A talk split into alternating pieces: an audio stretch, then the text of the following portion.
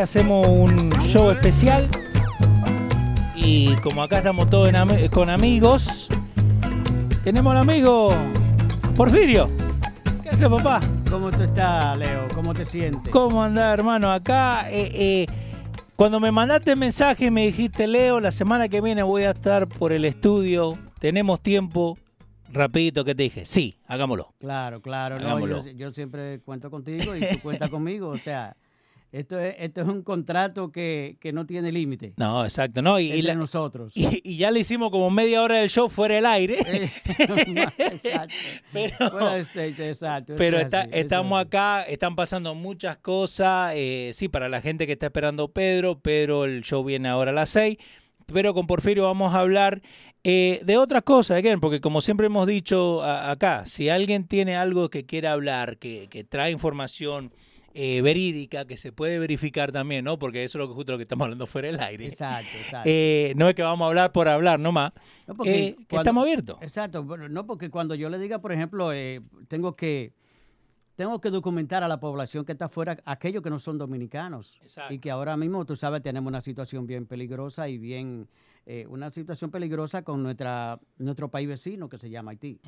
Entonces yo estoy abierto, por ejemplo, a cualquier pregunta, pero antes de iniciar cualquier am, sugerencia, cualquier pregunta del público o, o cualquier pregunta tuya, yo debo hacer un pequeño resumen de lo que es, qué es lo que es República Dominicana, cómo nace República Dominicana, eh, por qué República Dominicana y Haití comparten la misma isla, qué situaciones se dieron para que eh, se desunieran en algún momento de su vida y, y- y se independizara República Dominicana de Haití. Porque en un momento eran una isla, eh, Era no era una isla, no, pero era un, digamos, un país, un, Un- una sola, conglomerado. era una sola isla y solamente un país, o sea, Haití. Era, Haití fue que surgió primero como, como república. Ok, Entonces, por eso República Dominicana surge después de la independencia de Haití, empieza eh, a liberarse de la, la parte oriental, de la Mm. parte sur. O sea, entonces se divide la isla, pero esa división fue a sangre y fuego. O sea, no fue una división que, que simplemente vamos a hacer una línea y nos dividimos. Esta Sí, parte sí. tuya y esta parte mía. No, no, no. Entonces, es como cuando se muere la abuela y, y los nietos se pelean. Exacto, exacto. O sea que, oye, esto es mío, esto es tuyo, no, así no fue. Entonces, por ejemplo, hablando de los orígenes de la isla de Santo Domingo, eh, por allá por el año 1492, eh, que fue donde la reina de España envía a un, a un navegante, Sí. ¿tú me entiendes? A un navegante que llamado Cristóbal Colón, un aventurero. Ok. El tipo quería salir a, a conquistar nue- nueva tierra y decía, bueno, yo quiero llegar a la India, Sí. quiero llegar a ese territorio, a esa, descubrir la India, pero realmente después de tanto navegar, eh, la reina lo que hizo fue que vació una, una de las cárceles que tenía y dijo, bueno, no vamos, como es un aventurero y no sabemos qué va a pasar, déjame sacar los presos y meterlo ahí en, esa, en ese barco, porque... eh, Era más como un suicide eh, eh, mission. exacto, en entonces no había mucha confianza en ese momento. Ajá. So, Cristóbal Colón sale eh, de el puerto Palo de Moguer, sale a aventurar. Llega en unos cuantos meses, llega y Rodrigo de Triana dice tierra. Sí. Encontramos tierra, pero no, no llegaron a la India. Llegaron a la isla de Santo Domingo, al territorio de la isla de Santo Domingo, lo que habían era aborígenes. Entonces, ahí se establecen a través de las embarcaciones La Niña, La Pinta, La Santa María, se establecen en la isla de Santo Domingo. Ok. Pero ¿qué sucede? Eh, en el transcurso de los años, por ejemplo, los españoles al colonizar la isla de Santo Domingo, bueno, pues los aborígenes, los indios, fueron eh, desapareciendo como consecuencia de que lo, lo- lo sometieron a trabajo forzado como si fueran esclavos. Entonces, el exterminio de los indios eh, que ya no tenían para producir la tierra y, y no tenían ya para eh, construir las ed- edificaciones que eran sometidos a por los españoles. Sí. Entonces, ahí es que surge la necesidad, surge la necesidad entonces de esos colonos españoles eh, empezar a importar eh, africanos. Ok. Eh, de- de- entonces traían africanos para continuar con la explotación eh, por ejemplo, en, en- en los campos, donde Haití se convierte en pocos años, se convierte a- Haití en la tierra, por ejemplo, eh, más productiva. Entonces ahí es donde a través de los años eh, ellos importan como 300 mil perdón, africanos de raza negra, pero los sometían a una esclavitud tan fuerte en eh, labrando la tierra y haciendo producir la tierra y las minas que el nivel de vida de un de uno de esos esclavos era no pasaba de 25 años. So, no, no es como, digamos, en, un- en un país como Estados Unidos, que está conectado por tierra a Canadá, a México, Exacto, y uno sigue. Exacto. Acá era o lo que están en la isla o nada. Exacto, la isla, exacto. Entonces. Entonces, Haití realmente, a través de los años ya, entonces, cuando viene y España en el año 1697 cede la isla española a Francia. Entonces ahí es que los franceses... Toda en- la isla. de toda la isla. Ok. Entonces vamos. ahí es donde los franceses entran a República Dominicana y colonizan a, a- a- a- a la isla española.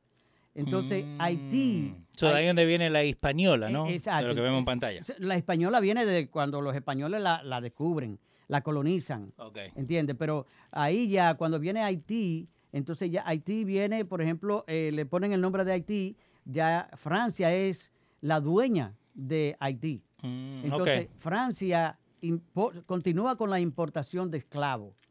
O sea, importa más esclavos de África. Entonces, esos esclavos, como yo te dije, los, los colonos franceses los sometían, y lo- los- los españoles también, los sometían, por ejemplo, a, a- a- a través de...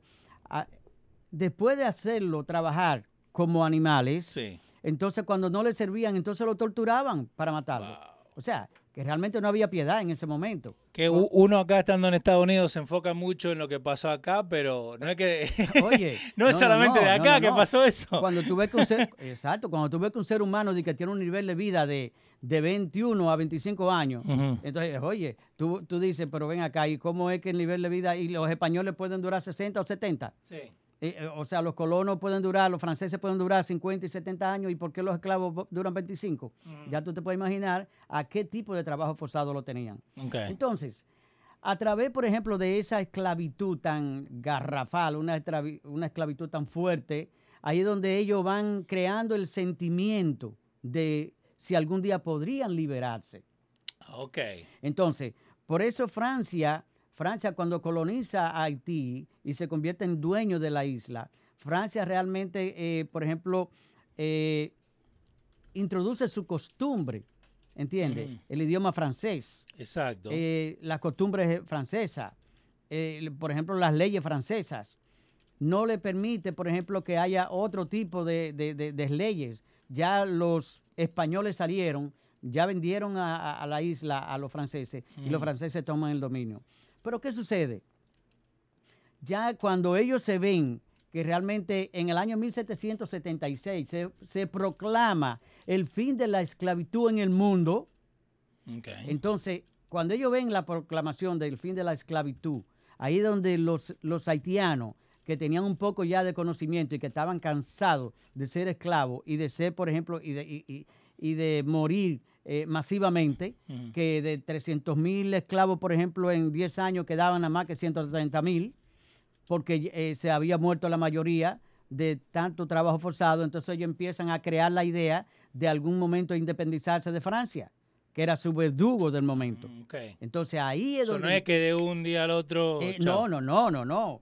Estamos hablando, estamos hablando, por ejemplo, de que cuando ellos ven la posibilidad de ellos poder luchar en contra de los franceses para liberarse, y de la- eh, eh, empezaron a abrigar la idea en el año, por ejemplo, 1800, eh, 1890, mil- 1797. Ujú. Entonces, al, al ellos empezar a abrigar la idea de liberarse y salir de ese yugo francés y de todos esos colonos que lo tenían, eh, por ejemplo, subyugado, eh, maltratándolo, peor que a los indios, entonces ya en el año 1804, ellos en una batalla de tres o cuatro años consecutivas derrotan a los franceses y ahí es donde ellos proclaman su independencia. Entonces, en el año 1804 proclaman la independencia y fue el primer país del mundo negro el primer país del mundo negro en liberarse de la esclavitud, en proclamar la, eh, la liberación Ajá. de no ser esclavo jamás en la vida. Oye bien, fue el primer país del, del mundo negro. Entonces, pero qué mala suerte tuvieron. ¿Por qué? Exacto, qué mala suerte tuvieron, Leo.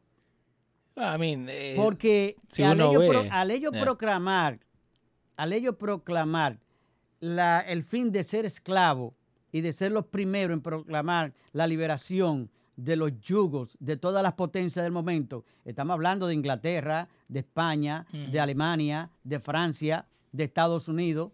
Entonces, ¿qué hicieron las potencias? ¿Qué hicieron las potencias? ¿qué hicieron? Eh, por ejemplo, en ese momento, eh, Napoleón, que era el presidente de turno de, de Francia, sí. so, Napoleón Bonaparte ya estaba prácticamente en decadencia. Y viene, por ejemplo, Carlos, eh, Carlos X y le dice a los haitianos, le dice a los haitianos, ok, ustedes quieren ser libres. Sí. Le mandó más de 200 barcos, más de 500 cañones, Ok. y, y rodeó la parte haitiana, la parte sur, la rodea y le dice, ok, aquí estamos para negociar su liberación. Vamos a negociar, le vamos a permitir, le vamos a permitir que ustedes sean libres. Negociando. Exacto, pero queremos algo. entre comillas. Exacto, queremos algo a cambio. Ok. Queremos algo a cambio ¿Qué es lo que querían? por la liberación. Oye, primer país que gana, que gana su independencia peleando a sangre, peleando a sangre y fuego, y aparte de pelear a sangre y fuego, también tiene que pagar por esa liberación. ¿Tú sabes a cuánto amonestaron Haití en ese momento? ¿A cuánto? Así, a que pagara 150 millones de francos franceses. Pagarlo en oro para poder No. permitirle ser libre. No, es- eso no lo sabía, ¿eh? Eh, Vuelvo y te repito. O sea, tú sabes lo que es someterlo a, someterlo a pagar 150 millones de francos en oro en ese momento. ¿Tú sabes cómo equivale ahora mismo, cuánto equivaldría ahora mismo en, en dólares? En dólares equivale a más de 21 mil a 25 mil millones de dólares. Yeah. Eh, Acá dice, eh, newly independent country pay the French government and the French slave owners the modern equivalent of 21 billion. con Exacto. B. Mira qué abuso. Oh my God. Entonces- I didn't know that. Pero, eh, vuelvo y te repito, Leo, pero ahí, ahí no queda la cosa con los haitianos. Vamos. ahí no queda. Pues las potencias, Peor se le puso. sí, oye, pero, pe- oye, para ellos, por ejemplo, porque tuvieron que hacer el acuerdo, pues no eran invadidos de nuevo, Exacto. entonces eran invadidos. Entonces, ¿qué justificó Francia para, a- para reclamarle ese, esa cuota de 150 millones de francos pagado en oro? Ellos justificaban, bueno, como le vamos a entregar la isla, ustedes tienen que pagarnos todas las tierras que los colonos habían hecho producir durante tantos años, Ajá. donde ellos explotaron toda la riqueza que tenía Haití, porque Haití era el país más próspero del continente americano. Ok, so, eh, pause. ¿Hay algún otro país que le haya pasado esto? Porque, again, yo, yo me llevo por la parte de que cuando Argentina se colonizó de España, Claro, eh, claro. chao, guerra y chao, váyanse Yeah. en los españoles. Cuando Exacto. acá en Estados Unidos, las, las 13 colonias, The Boston Tea Party, se separa Estados Unidos de Inglaterra, chao, no, no hay que pagar. Pero yo nunca había escuchado que alguien tiene que pagar como pasó Después acá de- con Haití. Después de independizarse. o sea, Exacto. y no, y después de ganar la guerra. Qué vendedor el que vendió de- eso, ¿eh? Después de, de- de- de derrotar a los colonos. Exacto. Fue una guerra, fue una guerra, por ejemplo, a, a Buena Lid, Oh donde no queremos God. ser más esclavos, nos vamos a liberar, ustedes se van, nosotros nos quedamos. Pero. Francia, al ser una potencia de la más grande del momento, Francia le impuso esa multa de 150 millones de francos, por ejemplo, franceses, pero ahí no queda la cosa. Cuando, cuando ellos intentan, ¿de dónde van a sacar 150 millones de francos en oro? ¿De dónde lo van a producir? Exacto. ¿Entiendes? Si las tierras quedaron devastadas. Entonces tenían que empezar de nuevo. Lo que hacen es que el- eh, Francia lo obliga a que vayan a, a un banco francés a tomar prestado la primera cuota para pagarle a ellos. Oh my Le ponen plazo. Entonces, la primera cuota que ellos pagan es de 30 millones de francos, pero oye, ¿cuánto le cobran de- le cobran, por ejemplo, de el servicio por prestarle ese dinero?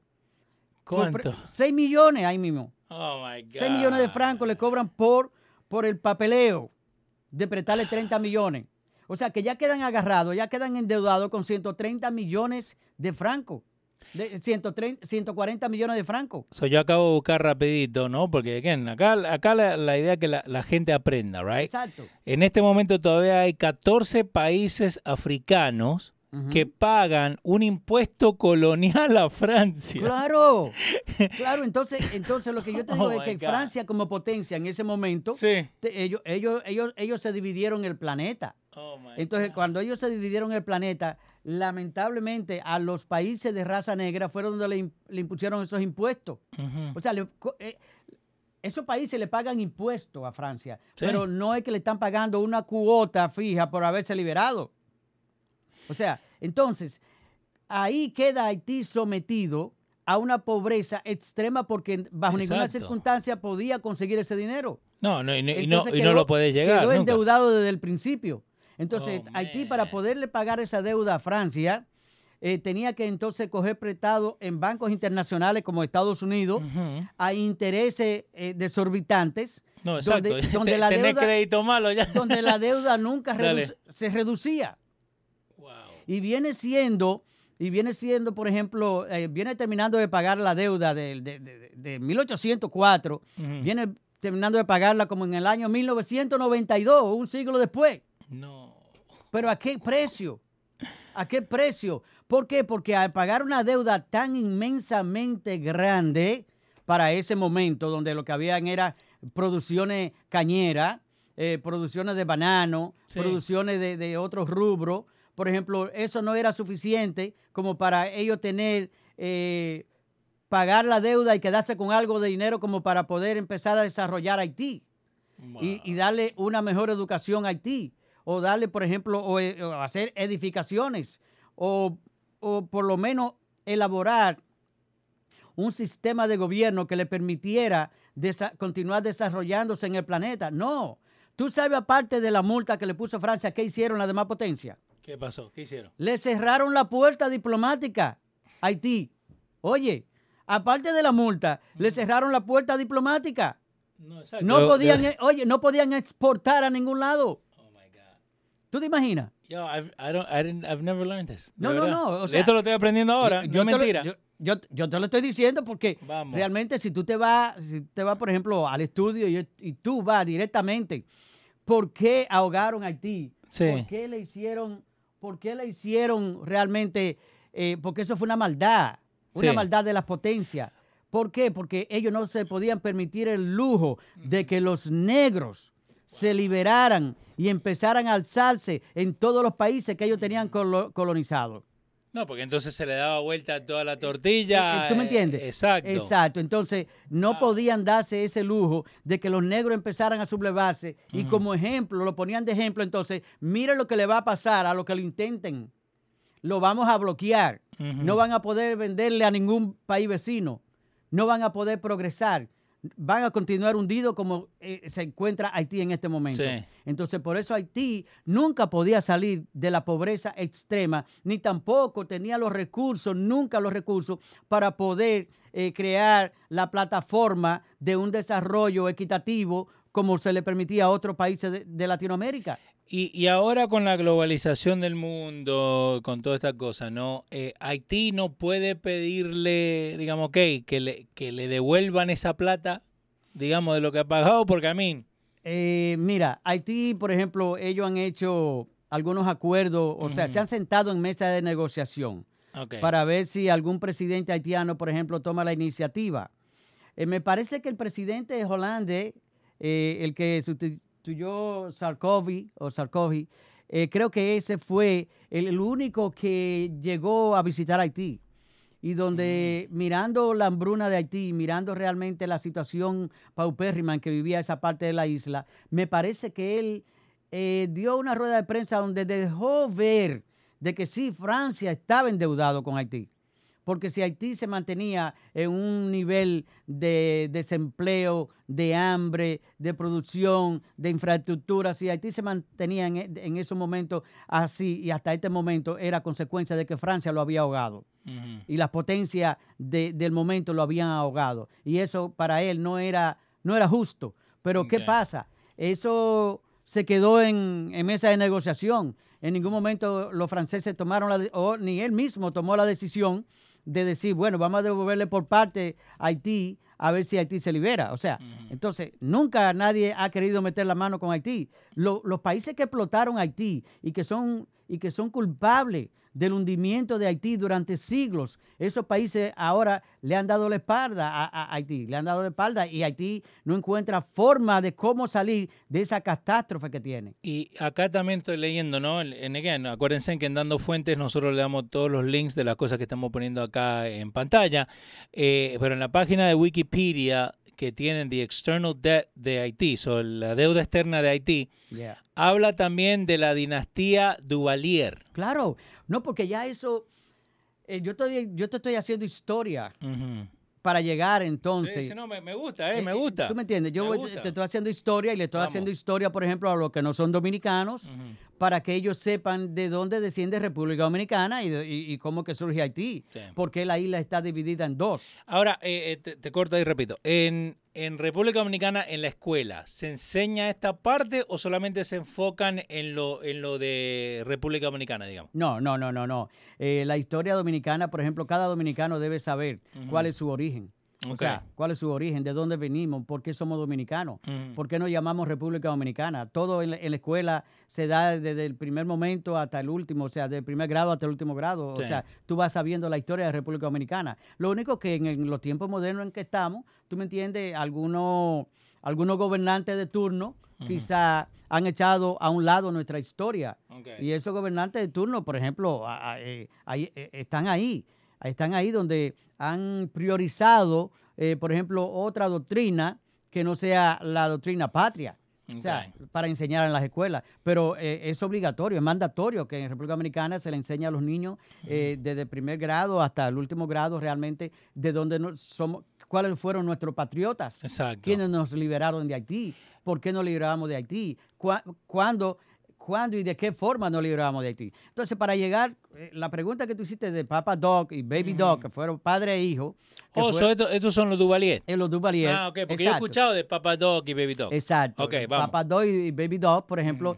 Eh, pero llevándote ya un poco más para que tú sepas, para que el pueblo, o no el pueblo, sino los que no son dominicanos, puedan escuchar de dónde surge la isla de, República Dominicana. La isla de Santo. ¿De dónde surge? No, la República Dominicana. ¿Cómo se divide la República República Dominicana. Después ya de los haitianos haber hecho el contrato con Francia y de ser una potencia ya, por ejemplo, en el Caribe, independiente, el primer país de raza negra que el año 1804 se libera, entonces los haitianos empezaron, empezaron a mirar la parte oriental de la isla, la parte que nos corresponde a los dominicanos, donde están los colonos españoles, empiezan a mirar esa parte, entonces empiezan a hacer eh, invasiones a la parte eh, oriental, o sea, empiezan a invadir a lo que somos los colonos españoles, los que se quedaron de la otra parte de la isla, empiezan a hacer las invasiones. Toussaint Louverture, eh, eh, por ejemplo, uh, unos cuantos, todos los gobernantes haitianos empezaron a invadir, todo lo que ¿Qué sucede? Durante casi 10 guerras consecutivas, 10 guerras consecutivas donde morían 10.000 haitianos, morían 1.000 dominicanos, morían 100 dominicanos, morían 2.000 haitianos más, en fin, ellos eh, eh, invadían a cada rato el país. En, un intervalo de 10 años lo invadieron más de 15 veces. Y, y fueron repelidos fueron repelidos por los dominicanos hasta que finalmente ganaron la batalla y uno de esos presidentes haitianos, llamado eh, Boyer, invade República Dominicana y, en esa invasión, esa invasión eh, duró 22 años. Ok, so llegan, llegan, a llegan, a apropiarse de República Dominicana.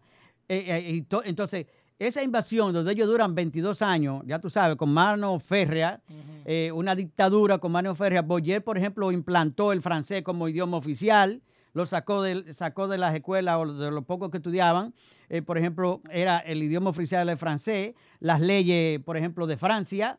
eh, el código francés, todas las leyes, empezaron a cobrarle impuestos a los colonos españoles, a cobrarle seguimos, impuestos. seguimos con los impuestos. Exacto. Ajá. empezaron a cobrarle, por ejemplo, a los colonos le empezaron a cobrar impuestos para ayudar a, ayudar a Haití a, a continuar pagando la deuda que tenían con Francia. Entonces, ahí fueron, por ejemplo, apoderándose de los ganaderos, de los productores y, y- y fueron creando el descontento en los colonos españoles de esa parte de la isla. Al crear el descontento, en- entonces ellos calladamente Sí. fueron organizándose hasta que llega un momento en que forman la famosa Trinitaria, que era una sociedad secreta donde ellos, ellos, por ejemplo, se expandieron hablándole de tres en tres. ¿Cómo así? Exacto. El que ellos conquistaban tenía que hablarle a tres más. Y el que ellos conquistaban le Como, hablaba a tres eh, más. como un MLM. Eh, como- eh, eh, exacto. Entonces, esa sociedad trinitaria fue Sí. creciendo secretamente hasta que un día de- del calendario llamado en, en el año 1844, 27 de febrero del 1944, estalla la revolución en contra de la no- dominación haitiana. Wow, ok. Entonces los dominicanos en esa batalla, en esa batalla, repatrian a los, a los, a los haitianos a su territorio. sí. Y entonces ahí es donde se funda y empieza a, eh, ya la República Dominicana. Ya ahí somos dominicanos. No somos haitianos, no somos dominico-haitianos, somos dominicanos con e- escudo y bandera diferente. Ok. Pe- Entonces, P de Miel Tavares dice, muy buena información que está dando Porfirio hoy. Eduardo Taveras dice también, muy buena información. Y, y a eso lo, lo que voy, ¿no? Porque nosotros, creo que todos los que estamos acá, venimos a Estados Unidos por una forma u otra, exacto. pero somos muchos. And again, por eso digo que esta parte de República Dominicana y de Haití, nunca me lo, me lo contaron así en, en ese detalle. ¿me entiendes? Siempre, siempre te dicen, no, que española, República Dominicana, Yeah. Haití. No te meten lo de entre medio. Exacto, por eso yo te estoy llevando, Vamos. por ejemplo, te- dándote un poco de historia, vamos. dándote un poco de historia, porque así como tú, tú eres argentino, Sí, señor. entonces a- como tú eres argentino, eh, porque yo, ve- es más, yo vine al programa preocupado. ¿Por qué? Sí, claro, porque preocupado porque he escuchado personas que no son dominicanos donde dice que la isla de ellos consideran la- una sola isla. Sí. No, no, no, que mira, pero y- no, son- no son dominicanos, claro. Entonces yo digo, hey, hey, un momento. Mira, un eh, momento, nosotros somos dominicanos. Compartimos la isla, pero somos dos países Exacto. independientes. Es, es como decir. Y muy diferente. Sudamérica es un país entero, pero no, tenés Perú, tenés Ecuador, tenés. Again, es la isla entera. Exacto, entonces, Yeah. entonces ahí es donde realmente yo Que, quiero. que, by the es- way, es isla por el, el canal de Panamá. eh, Exacto. Dale. Yo, yo quiero que, entonces yo quiero que ese público, Dale. ese público, por ejemplo, no tome, no tome, no juzgue sin haber estado documentado de qué somos nosotros. No, exacto. Eh, Entonces, ya a partir de la independencia, por ejemplo, donde después de esa independencia la- las invasiones fueron masivas y sucesivas, donde entraban por Asua, quemaban un pueblo entero llamado Asua, lo saquearon, eh, murieron ahí más de 10.000 haitianos, en fin. O sea, la- las invasiones fueron sucesivas. Ya entonces los colonos, por ejemplo, que ya habían proclamado la independencia dominicana, tenían cierto miedo porque Haití era una potencia. En- eh, Haití llegó, es más, ellos llegaron a hacer una invasión con 30.000 hombres. Eh, acá, bueno, hablando siempre lo que hablamos de la, de la independencia, ¿no? Haití was the richest and most productive European colony in the world going into the 1800s. So era una potencia. Claro. Era una potencia- eh, lo- lo- los franceses Yeah. tenían Haití como la niña bonita de ellos, porque Haití tenía todos los minerales habidos y por haber. Ujú. Haití tenía la producción de azúcar más grande del continente. Entonces, ellos tenían Haití como una, eh, como una de sus joyas preferidas, Sí. porque le, le- le brindaba los ingresos a los colonos franceses suficientes hasta, para ellos poder mantenerse, ¿tú me entiendes? Y pagar los impuestos a Francia y, y- y, por ejemplo, desarrollar Haití como potencia. No, y- si, como vos dijiste, ¿no? Que, que tenemos eh, una deuda, right? Es, es como si uno, digamos, hoy en día, vos venías a este país y antes que llegue a este país ya tenés una deuda que tenés que pagar mil dólares al mes. Es más o Exacto. menos así. ¿Cómo, cómo vas a salir? Exacto. ¿Cómo te vas a mejorar, no? Exacto. Entonces, entonces realmente de- después ya de tantas guerras con Haití, Sí. llega la última guerra, que fue la guerra de la restauración, con Gregorio Luperón, porque habían algunos nacionalistas Mm. dominicanos que tenían temor de que Haití y Francia, por ejemplo, y, eh, eh, eh, volvieran a invadir a República Dominicana, Sí. porque tenían mayoría en ejército, tenían mayoría en preparación, tenían mayoría en bote, eh, en, en- en barco, tenían mayoría en todo. Entonces, quisieron en un momento específico, después de librar tanta batalla en contra de los haitianos, quisieron volver a anexar a República Dominicana a, a España. Ok. Quisieron volver a anexarla. Ajá. ¿Por qué? Porque eh, ellos decían, creo que nosotros no vamos a poder mantener la libertad y a mantener República Dominicana sin anexarnos a ninguna potencia. Y ahí estaban, oye, ahí estaban con binoculares Sí. mirando a la decisión tomada por los dominicanos y estaba Inglaterra que quería entrar, Estados Unidos quería entrar, España quería entrar, Francia quería entrar, todos querían entrar a República Dominicana. ¿Por qué? Porque vieron cómo era el progreso de los visto dominicanos. lo que los franceses habían sacado de antes. Eh, exacto. Ay, no, dale. Entonces, exacto, entonces ellos sabían. Entonces, ¿qué pasa? Al tener temor de las potencias porque podían volver a ser esclavos, porque fueron esclavos durante tantos siglos, durante tantos años, entonces ellos tenían ese temor. Sí. Entonces ahí es que surgen otros nuevos patriotas, Ok. encabezados por eh, Gregorio Luperón, y entonces Gregorio Luperón eh, libra la batalla contra, no contra los haitianos ahora, contra los españoles. Ok. Que es la, es la que Eh, encontré acá. eh, eh, exacto. Dominican Restoration con- War. Exacto, contra los españoles, porque los españoles, al no lograr un tratado a buena lid, Ujú. por ejemplo, con los dominicanos, pues entonces España invade de nuevo a, a- a República Dominicana. Wow. Entonces ahí es donde se faja la batalla de Gregorio Luperón, y ahí es donde se llama la batalla de la restauración. Porque Contra Pedro viene- Santana. eh, Pedro, Pedro Santana fue el individuo que llamó a los españoles. P. de Miel Tavares dice, él, él nos puso el nombre de Pedro Yeah. Santana. Yeah, Pedro Santana fue que llama a los españoles Ajá. y le dice, mira, necesitamos su ayuda. Él, él viviendo en República Dominicana. Eh, No, no, el general Pedro Santana fue uno de los que libró la batalla más cruenta contra los haitianos para liberar el territorio de los haitianos. No, Pedro el general Pedro Santana, Sí. como quiera que tú, la única mancha negra que yo digo que puede tener Pedro Santana Sí. es haber querido anexar a República Dominicana de nuevo a España. Era Es la presidente. única mancha. Era Porque- presidente también, ¿no? Claro. ¿Por Ah. qué? Porque a Pedro Santana, por ejemplo, se le debe de ver a él también el heroísmo de haber repatriado a través de guerra, a través del sable, de haber repatriado a los haitianos y liberar la República Dominicana de nuevo. O sea, no, no todo es negativo. Ahora, la mancha negra que tiene Sí. es de que realmente se alió a los españoles de- o- para, para aceptarlo de nuevo, a subyugarnos, a esclavizarnos otra vez a, a- a- venir como una potencia a colonizarnos de nuevo. Y ya el dominicano no estaba dispuesto a aceptar esas condiciones. Dude, I love this show. Este, me siento y lo veo con, con mi suegro. Eh, so acá tenés Gregorio Luperón. P. de Miel Tavares dice, Gregorio Luperón, el verdadero padre de la patria. Y Johnny Astia Oh, dice... mira, mira como algunos lo, lo- lo- lo- lo prefieren llamar.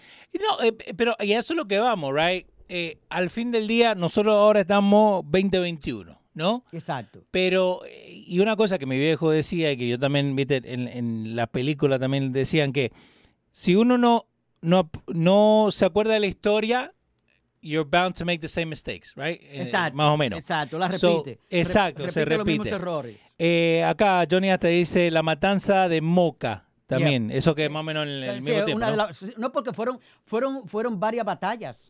La batalla de la carrera, la batalla de Moca, la batalla de Azo, la batalla de Palo Hincado, la batalla, oye, fueron, fueron diferentes batallas Sí. que los dominicanos se fajaron. Esa, oye, la- esa independencia nuestra, Ujú. esa independencia nuestra, yo no permito y no permito que nadie juzgue y que opine fuera de República Dominicana. Que, que opine una persona sin estar documentado y la sangre que le costó a los dominicanos ser libre e independiente, República Dominicana, y que venga alguien a opinar, la isla debe unirse. No, no, no. yo pero- no permito que nadie, por eso este programa, eh, eh, eh, por eso este programa yo te llamé y te dije, Pedro, eh, Leo, Leo, vamos. tengo que hacer un programa porque tengo que documentar a la población que no es dominicana para que no continúen con una idea tan descabellada. No, exacto. Porque eh, la sangre que se derramó de Vamos. todos esos patriotas dominicanos, esa sangre derramada no puede ser en vano. No puede esa sangre que derramamos todos y que por eso tenemos padres de la patria, Ramón Matías Mella, Juan Pablo Duarte, Francisco Rosario Sánchez, Gregorio Luperón, oíste, Francisco de- eh, Cuello, todo eso, eh, eh, Tomás Díaz, Sí. todo eso grandes héroes de la patria y que se inmolaron a repatriar a los haitianos en varias ocasiones, ¿cómo podemos olvidarnos nosotros y venir a decir de que República Dominicana debe ser unido con Haití como, como consecuencia de que Haití ha sido un estado fallido, donde Francia ha sido la culpable la potencia del mundo de que Haití no haya podido desarrollarse y que Haití viva en un, ahora en un momento de ingobernabilidad, donde es tierra de nadie? Eh, que justo eso es lo que estábamos hablando fuera del aire. Eh, y, y, you know, al fin del día es esto, right? Vos sos dominicano. Vos sentís lo de esto, lo de la historia, lo de tu patria. Te duele el corazón Claro. de esa gente que falleció, right? Es como que yo vaya en este momento a tu casa y te empieza a cambiar toda la cosa en tu casa. Por, por favor, por favor. Eh, eh, and again, de, de mi parte, a mí me gusta aprender esto ¿por qué? porque, again, volvemos a lo que estamos hablando fuera del aire, que las noticias te dicen, no, que República Dominicana tiene que llevar a Haití. Ok, pero no te explican lo que vos me acabas de explicar ahora. No, no. De la deuda que de. Francia que le cobró. Exacto. Again, no es culpa de ustedes que No. Haití está así. La potencia son la, Vamos. la potencia son las culpables. Ajá. Ahora, yo no quisiera equivocarme en lo que voy a decir ahora, Vamos. porque eh, no quiero sonar, no quiero sonar racista, Dale. porque no lo somos. Pero sí debo decir algo. Dígalo. ¿Por qué la raza negra fue elegida? ¿Por qué la raza negra fue elegida por todas esas grandes potencias del momento para esclavizarlo? ¿Por qué? ¿Por qué no? No, esa es la pregunta que yo me hago. Esa es la pregunta que yo me... Muchos de nosotros, ¿eh? exacto. No solamente me la estoy haciendo yo, pero ¿por qué Sí. son elegidos para vivir en- de manera paupérrima y, y no por, y no hacer intercambio comercial de una manera equitativa? Donde las potencias se encargaron de robarle toda la riqueza del momento. Eso es verdad. Eso es Toda verdad. la riqueza. That's true. Entonces, ¿quiénes fueron los gobernantes de esas potencias? Blancos. A eso que yo me refiero. Yeah. No estoy justificando. Por ejemplo, no estoy justificando, por ejemplo, de que los haitianos no tienen, o la, o la raza afroamericana no tiene la capacidad. No, tiene la misma capacidad No, de desarrollarse, tiene la capacidad de, de estudiar, tiene la capacidad de liberarse, tiene la capacidad de ser libre en todas las situaciones de su vida. Sí. Porque tuvimos un presidente en Estados Unidos ah, de ascendencia afroamericana. Barack Obama. So, entonces, sí se puede. No, sí se puede. y- y los mismos países, Ahora los dale. obstáculos, ahora los obstáculos, los obstáculos que le han puesto, por ejemplo, a ellos, han sido mayores a, a la de otra etnia. Sí. Entonces ahí es donde yo voy, ahí es donde yo condeno las potencias. Entonces, no me venga nadie a mí a decir, con el problema actual que hay en República Dominicana y que Haití es tierra de nadie, donde hay, por ejemplo, hay un jefe de banda, ¿verdad? Oh, Que- sí. eh, co- contame un poquito más en detalle porque me dijiste un poquito acá, pero... so- Sí, hay un jefe de banda, por ejemplo, Sí. que, que se ha estado, ha estado reuniéndose con otras de las bandas establecidas en, en el país para, so- por ejemplo, unirse. para la gente que, que a los argentinos, ¿no? Y que nos escuchan. Ok. eh, después que asesinan al presidente de Haití, Juvenal Moïse. eh, ¿no ha- han puesto otro presidente? No, o no, no, el, que, el que venga. Elecciones, elecciones no ha habido. Ahí se han puesto, por ejemplo, primer ministro. Vamos. y han hecho- pero no han habido elecciones porque no hay condiciones. Ok. Porque entonces, eh, por ejemplo, volviendo atrás un poco Dale, de Papa dale, Dog que me gusta, y Baby Dog, por- porque la historia tiene que contarse desde el principio Sí. para poder nosotros entender. Exacto. Entonces, ¿qué sucede? Viene, por ejemplo, a través de los, de los años y de las décadas, por ejemplo, vienen surgiendo presidentes en Haití, pero presidente elegido, presidente asesinado. Ok. ¿Cu- ¿Cuánto han asesinado? Me imagino que son más de 10 o 15 presidentes asesinados. By the way, una cosa que aprendí esta semana, que 30 de los primeros 31 papas fueron asesinados también. Eh, eh, es, lo, es lo que te digo. Entonces, Vamos. entonces presidentes que surgían en Haití en, esa, en esa época convulsionada, donde eh, después de la independencia de ellos, de los 1804, Sí. presidente que surgía, presidente que estaba muerto. Los presidentes en Haití era, duraban un año, algunos nueve Wow. meses, algunos tres años, lo mucho. Tres años eran asesinados. Entonces Haití se convierte, por ejemplo, en tierra ingobernable. ingobernable. Ahí te tengo la lista. Ah, bueno. Por suerte tiene la oportunidad de un- buscarla en un segundo. ¿Te das cuenta? Vamos, el primero lo mataron, el Sí, segundo un tal. Giuliani, un tal Giuliani. Exacto, el tercero. Giuliani- ta- pero a Giuliani no solamente lo mataron, a Giuliani lo sacaron de, de la embajada. Ay, no. Lo sacaron de la embajada y lo descuartizaron y lo pasearon por la calle. Oh my God. O sea Eh, que entonces los haitianos tienen una cultura diferente a la nuestra. Ellos cometen actos de barbarie. Sí. ¿Cómo nosotros podemos convivir o unir la isla con gente que comete actos de barbarie? Porque ellos, ellos agarran un ser humano vivo, lo enganchan en la cola de un motor y lo pasean por el pueblo entero. Wow. Ese, ese ser humano eh, desmembrándose y el pueblo mirándolo. Esos son actos de barbarie. Died in power, overthrown, overthrown, died in power, overthrown. died- Bueno, o, o se morían en el poder, Yeah. como Jean-Baptiste Yeah, Richet, yeah. o lo, lo derrocaban. Eh, uno fue ejecutado en 1869. El único que de verdad terminó lo- los cuatro años fue Saguet Nizañez en 1800 en 1874. Exacto, exacto. Es- Después de ahí, died in power, overthrown, overthrown, died. Oh, wow. no, o sea, la- es interminable. Oh, my God. O sea, eso es Haití. Entonces Haití se convierte en tierra ingobernable. Entonces las potencias del momento, Sí. la potencia del momento, por ejemplo, no. Ellos no estaban preocupados por eh, apaciguar Haití y- e ir a ponerle orden a Haití. No. Estados Unidos invade Haití en el año 1915, Ujú.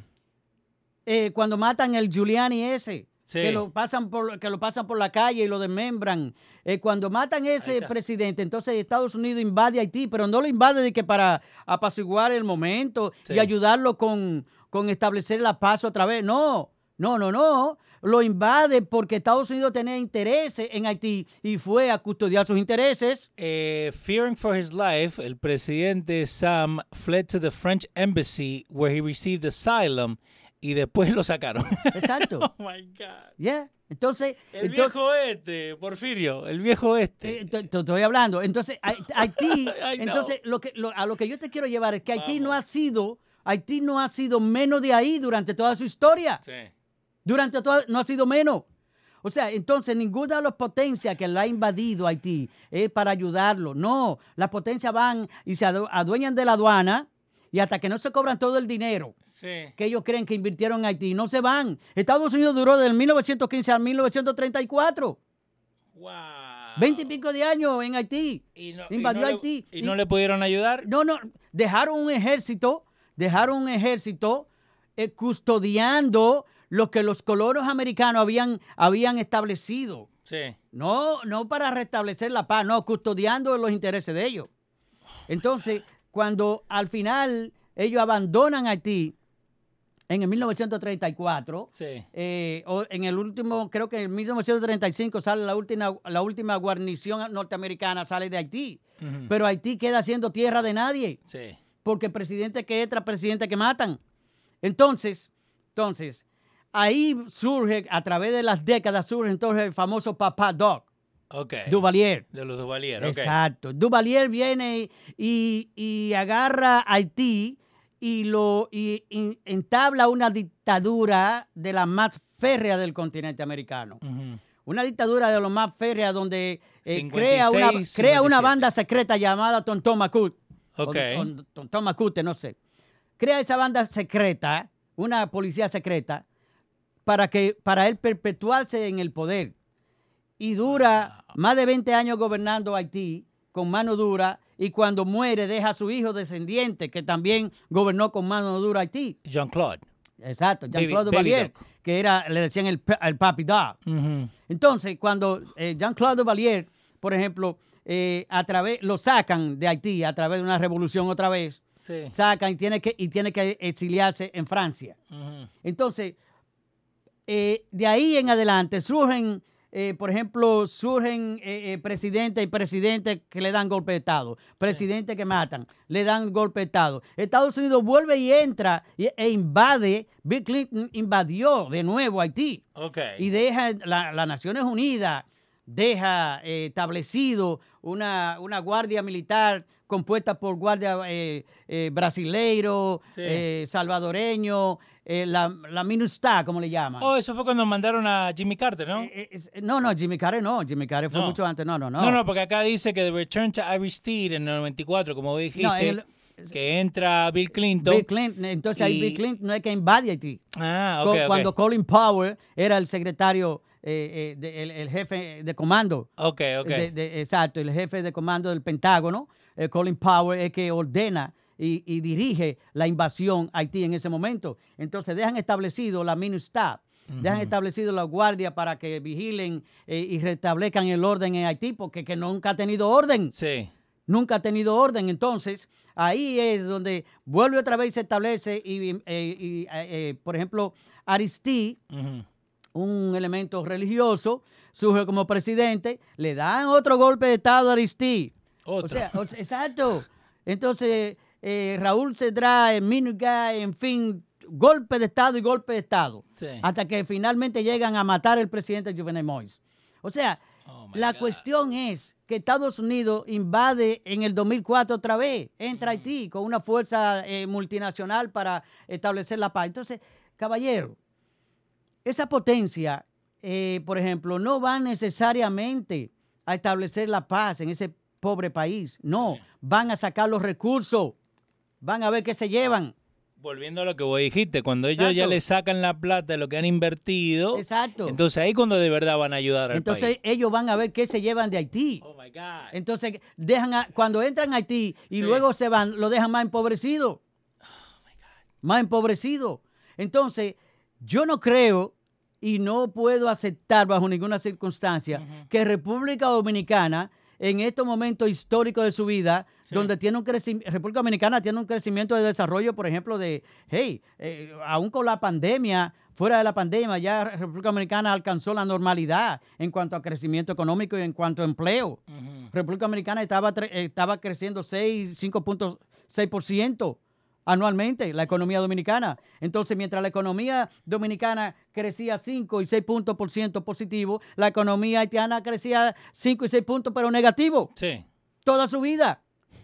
El Producto Interno Bruto, el Producto Interno Bruto de un haitiano, por ejemplo, comparado con el Producto Interno Bruto de un dominicano, eh, eh, eh, es 10 veces la diferencia. No, y, y eso vol- diferente. volvemos a lo que vos dijiste al principio del show, que esto todo tiene que ver porque antes de que nazca un haitiano ya tienen deuda. Es lo que no, eh, en ese sentido, eh, Mm. en ese sentido, por ejemplo, ah, es así, están endeudados, pero los dominicanos no es que están menos endeudados. Sí. No, no, pero te digo, eh, sea- Haití como... Porque, again, ¿cómo te lo pintan de afuera? No, no, no. Que el problema que tiene Haití es por República Dominicana. El problema que tiene Haití no es de República Ay, Dominicana. no, pero eso es lo que te pintan no, de No afuera. somos los culpables, es lo que te estoy diciendo. Por eso, yo, por eso yo estoy señalando las potencias directamente. Yeah, ¿Quiénes son los culpables? O sea, Francia es la culpable principalmente. Estados Unidos también tiene su cuota que pagar. Sí. O sea, son muchos los culpables que, eh, en la catástrofe en que se encuentra hoy Haití. Entonces, aparte de la catástrofe, por ejemplo, de la que las potencias han sometido a Haití y han descalabrado su economía y no le han dejado, por ejemplo, eh, no han no han permitido que los haitianos se desarrollen económicamente ni, ni, educa- ni, ni educativamente, no han creado la infraestructura para que los haitianos eh, pasen a un nivel de vida eh, igual o, o superior a los dominicanos Sí. o a, a otros países del continente americano. Por ejemplo, esas potencias eh, ahora mismo yo veo que están en silencio cuando eh, está Haití al borde de un colapso de hambruna Ujú. Un colapso de hambruna. Ellos están en silencio. Han secuestrado, ahora mismo secuestran, por ejemplo, 18, 17 misioneros, eh, 16 norteamericanos, un canadiense y Sí. también secuestran el chofer que lo llevaba, que son misioneros que van en son de paz y que van a ayudar. Y eh, son secuestrados por una de estas bandas. Y todavía es la fecha en que Estados Unidos no tiene una decisión, una decisión eh, eh, por ejemplo, marcada de qué va a hacer con esos, con esos terroristas, porque son terroristas. Entonces, no entra a ayudar, no entra a ayudar. Entonces, veo cómo Joe Biden brinca de un momento a otro y, y le está ofreciendo todo el apoyo logístico, todo el apoyo económico, todo el apoyo que necesita el presidente de Irak, que fue, eh, fue producto de un atentado hace par de días atrás con un dron. Entonces, ¿cómo es posible que tú inmediatamente te mande allí a Irak un país que está en el Medio Oriente, donde fue, por ejemplo, eh, eh, invadido por Estados Unidos, donde ya ellos se autodeterminan y tú le ofreces una, ayuda inmediata y cuando tú tienes secuestrado norteamericano y todavía es el momento que no mueven un dedo ninguna de las potencias del mundo. Y no han dicho nada, ¿eh? todo en silencio. Exacto. Todo en silencio. Entonces, ¿qué ustedes quieren? Entonces, entonces lo, que yo, lo que yo me estoy imaginando es, y lo que lo que yo pienso, y que ojalá no sea así, ojalá yo esté equivocado, mm. pero lo que yo pienso es que ese, ese silencio me da miedo. Ese silencio me da miedo porque si ellos en el pasado han, eh, por ejemplo, libremente, Alemania y Canadá, han dicho, por ejemplo, que la isla debe ser, debe ser una sola. ¿Tú me entiendes? Si ellos han manifestado eso, las demás potencias que han hecho silencio están de acuerdo. Sí. Entonces, si ellos han mantenido silencio, es porque quiere que ocurra una catástrofe en el, en el borde de la frontera y que se mueran, por ejemplo, 100 mil o 200 mil haitianos acribillados por los soldados porque van a defender la patria, de eso yo te lo aseguro. Entonces ahí van a acusar a República Dominicana de, de xenofobia, de racista y de ser un país que no ha querido ayudar. Entonces ahí vienen a unir la isla, a someter la isla a una unión. No, eso no debe ser así. Ahora, yo te voy a decir algo. Vamos. Los dominicanos estamos dispuestos a luchar, a que no nos quiten, a, que no nos quiten ese pedazo de tierra que nos costó sangre y fuego. Eh, entonces, República Dominicana ahora mismo no puede cargar con 6 o 7 millones de haitianos que invadan a República Dominicana. No tiene la capacidad. No compartimos cultura, no compartimos idioma, no compartimos idiosincrasia, no compartimos nada. O sea, ¿por qué? Porque ellos, como te dije, cometen actos de barbarie. Los dominicanos no estamos acostumbrados a eso. Los haitianos tienen una manera de vivir, no estamos acostumbrados. Tenemos hasta religión diferente. No, exacto. Entonces, no tenemos nada, nada, nada en común. So, ¿Cómo vamos a convivir? ¿Cómo vamos de repente a convivir, a decirle a nuestros niños y decirle a los dominicanos, tenemos que aceptar a la comunidad haitiana? Entonces vamos a caer, si nosotros estamos en, el subdesarrollo y tenemos un crecimiento de 5 puntos por ciento, si nos invaden los haitianos, vamos a tener un crecimiento de 10, menos 10% anual. Exacto. Y vamos a eh, comer piedra igual. Eh, no, y, ahí también ¿no? La, foto icónica que a mí siempre me, ha pegado es la que tenemos en pantalla, ¿no? Donde enseña el, el Haiti border a izquierda, con la deforestación y, cómo ellos mismos tratan el, mismo pedazo de tierra. Claro. Donde a mano derecha está porque verde. no hay un, no hay un ministerio, en Haití no existe un ministerio de medio ambiente. que venga a proteger que el que corte una rama de un árbol o el que arranque un árbol de raíz para hacer carbón esté preso. No, no, Entonces, no existen esas reglas, no existen esas leyes, no existen esos ministerios. Y si existen, existen teóricamente. Porque se ha demostrado a través de, los siglos que no, que nunca hay un ministerio en Haití que diga, bueno, vamos, vamos a hacer esto aquí, por aquí, por aquí, ¿entiendes? Entonces, hey, no hay, no hay leyes, no hay leyes. Y no, que, no querramos nosotros, ah, yo no quisiera pensar de que esta potencia con este silencio estén pensando en que nosotros debemos cargar con esa cantidad de gente. ¿Entiendes? Que cuando han, han sido ellos los culpables de saquearlo, no nosotros. Además, en el 1910, cuando ocurrió el terremoto, en, eh, eh, eh, perdón, el 2010, cuando ocurre ese terremoto, las primeras ayudas fueron de República Dominicana. Entonces yo me pregunto, ¿a dónde fueron a caer los 10 mil millones de dólares que fueron donados por el mundo? ¿Tú sabes lo que son 10 mil millones de dólares? Hubiesen reconstruido Haití de, punta a punta. 9 billion. 9 billion. 9 billion. 9 mil millones de dólares. Ahí tenés, mira. 9 mil millones de dólares. Se hubiese reconstruido Haití de punta a punta con 9 mil millones de dólares. ¿Entiendes? ¿Dónde están? Oh, bueno, eso lo tiene que reportar Bill Clinton. Eh, y Leonel Fernández. De los 9 billones, only around 5.6 fue lo que llegaron a Haití. Es lo, que te estoy diciendo. Y a la gente creo que le llegaron es lo Pesos. Entonces, entonces la clase, la clase oligárquica de Haití, esa clase oligárquica de Haití ahora mismo debe estar nerviosa porque ellos crearon estas bandas que existen hoy, la crearon ellos. La armaron ellos. eso de, las bandas, ¿qué, es lo que son? Eh, eh, ¿Son como pandillas? Pandillas, por ejemplo, son... los barrios paupérrimos. Sí. Por ejemplo, los barrios más paupérrimos. Ellos creaban su propia pandilla para defender los intereses de ellos. Como era la policía, entre comillas, del pueblo. Por ejemplo, eh, vamos a poner que Paseic, la ciudad de Paseic, una ciudad paupérrima Pasek. Ujú. Eh, los oligarcas, los dueños de todos los medios de producción de Pasek, Sí. crean entonces bandas armadas para que nadie de otra ciudad venga a Pasek, Ok. ¿tú me entiendes? Y atente contra ellos. Es más o menos le- lo que está le- pasando y le- en México. Y le proteja sus recursos, Dale. y le proteja su dinero, Sí. y le proteja sus empresas. ¿Tú me entiendes? A cambio de que te voy a Ah. armar, pero cuando yo te diga a ti, ve y secuestra, ve mata al primer ministro, ve mata al presidente, Sí. ve mata a este, que tú lo hagas. Entonces, por eso no hay gobernabilidad en Haití. Y, y de estas bandas, eh, tenían, al- que se sepa, ¿alguna tuvo que ver con el asesinato de, del... Claro, claro. Lo único, lo único que yo, por ejemplo, puedo decir, Sí. eh, esta es un- una opinión particular mía. Dígame. O sea, eh, Juvenel Moïse, por ejemplo, no fue muerto por su propia, eh, eh, vamos a poner, co- no conspiraron contra él su propio allegado. No, no, no, no, no, no.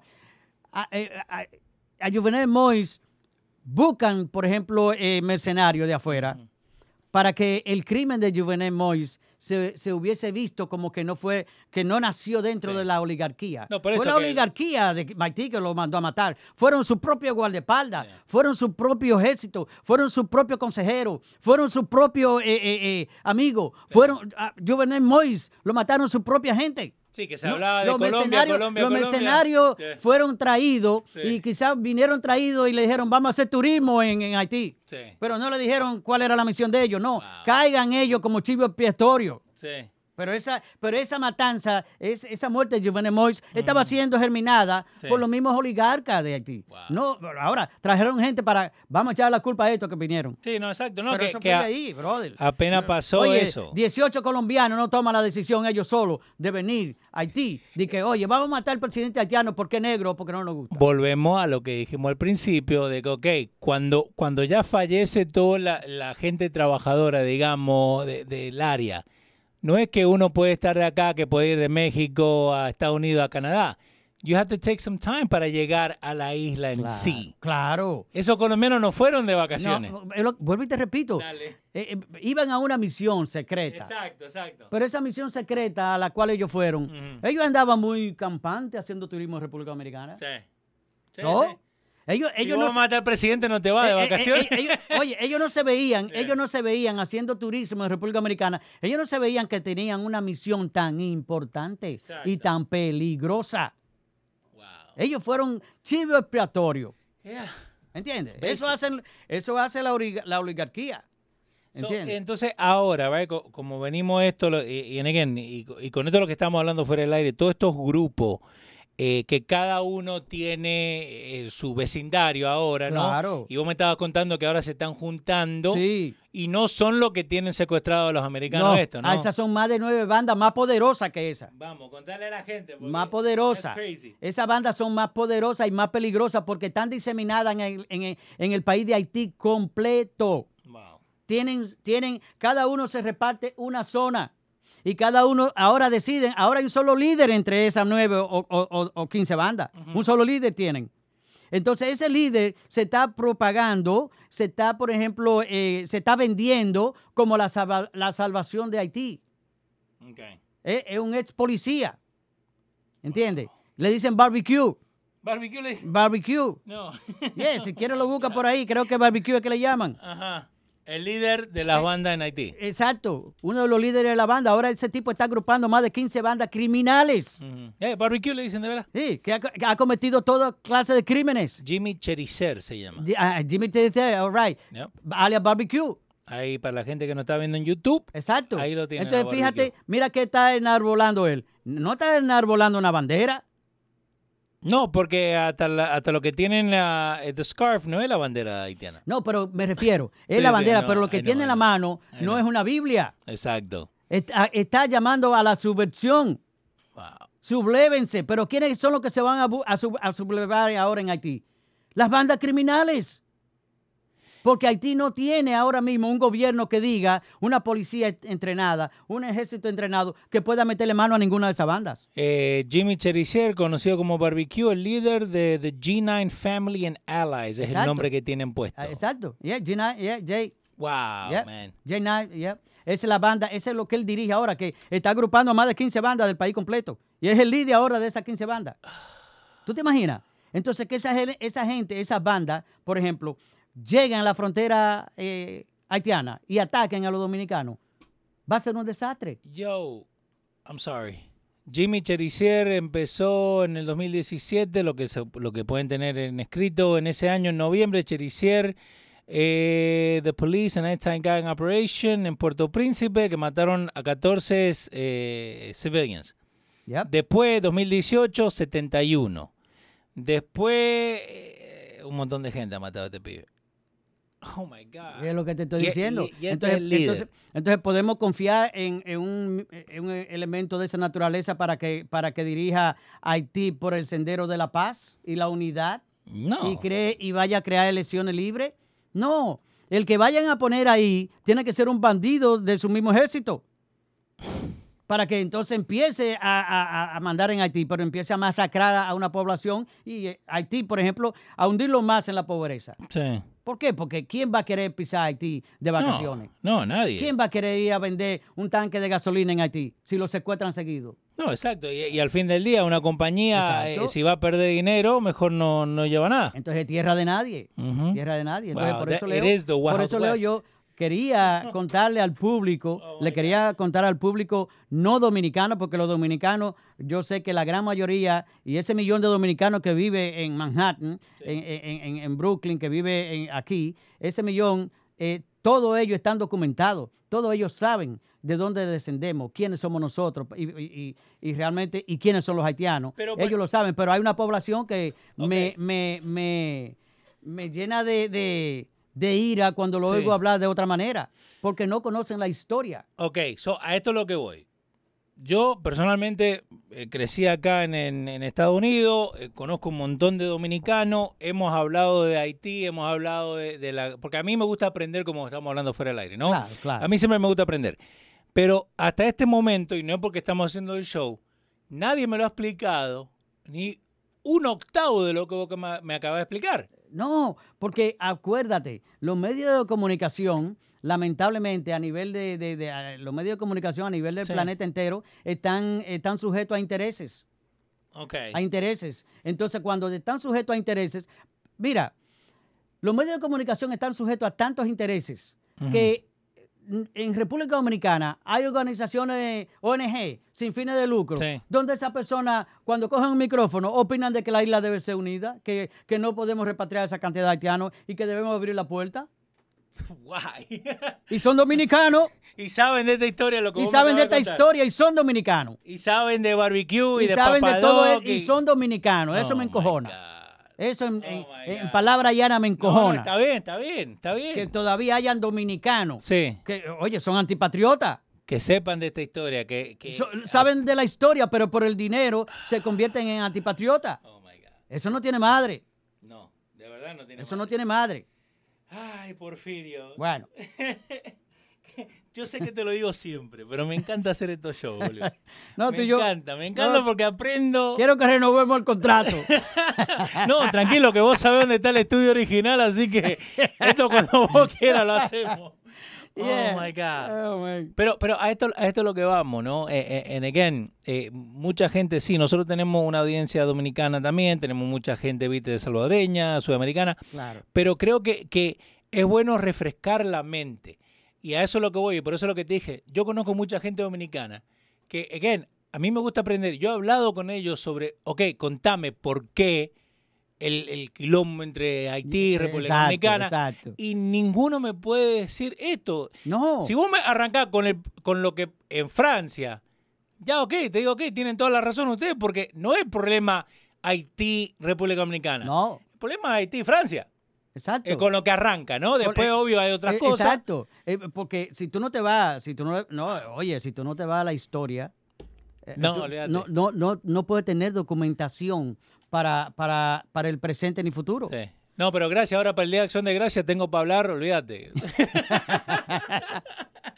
no, no, pero papá, Yeah. vos sabés que a mí siempre me encanta cuando vos venís. Yeah, siempre yeah, me no, encanta que, que, que aprendamos, ¿no? Porque a esto es lo que vamos, ¿no? Lo que estamos hablando fuera del aire. Exacto. Hay que aprender. No, y yo, Hay que aprender, eh, con Dios delante, yo voy a preparar, con Dios delante, por ejemplo, eh, cuando te voy a invitar para a Florida para que vayamos haciendo la instalación allí. Vamos, señor. ¿Entiendes? Entonces yo cuento contigo para hacer la instalación y hagamos un programa en directo. Exacto. Eh, mandale ahí saludos. Yo sé que tenés Yeah. lo- lo- los amigos tuyos allá No. de los cigarros. Yeah, yeah, Los amigos míos del fan club de cigarro. Esos tigres están siempre fumando cigarro ahí en la Pine Boulevard. Sí. Ahí me encuevo yo a fumar cigarro, tomar una copa de vino. Y también saludar al ejército mío que está siempre pendiente. Sí, señor. El sí ejército tenés. mío, Ronnie, acaba de llamarme, pero no podía ¿Te coger el teléfono, Ronnie. Ronnie estaba en el aire, no te podía coger el teléfono, papi, pero ya tú sabes, hablamos, papi. Eh, El ejército mío ya espero en llegó. diciembre, exacto. Entonces, eh, Ronnie, eh, ahí está Javier, Yaniris, está Nelson y Rosy. Nelson, travieso. Nos vemos después, papi. Un, un beso para todos. Dale, Leo, pa. Y un placer. Muy, muy buen show. Me encanta la información. Acuérdense, síganos en todos lados, dando fuerte show y compartan el show, again, porque esto es lo que tenemos que aprender. Exacto. Eh, esperamos ahora que Pedro llegue a las 6. Si no llega, escuchen el show otra vez dando más fuerte. Con Porfirio Almonte. Vieja, muy bien, eh. Bye bye. Dale,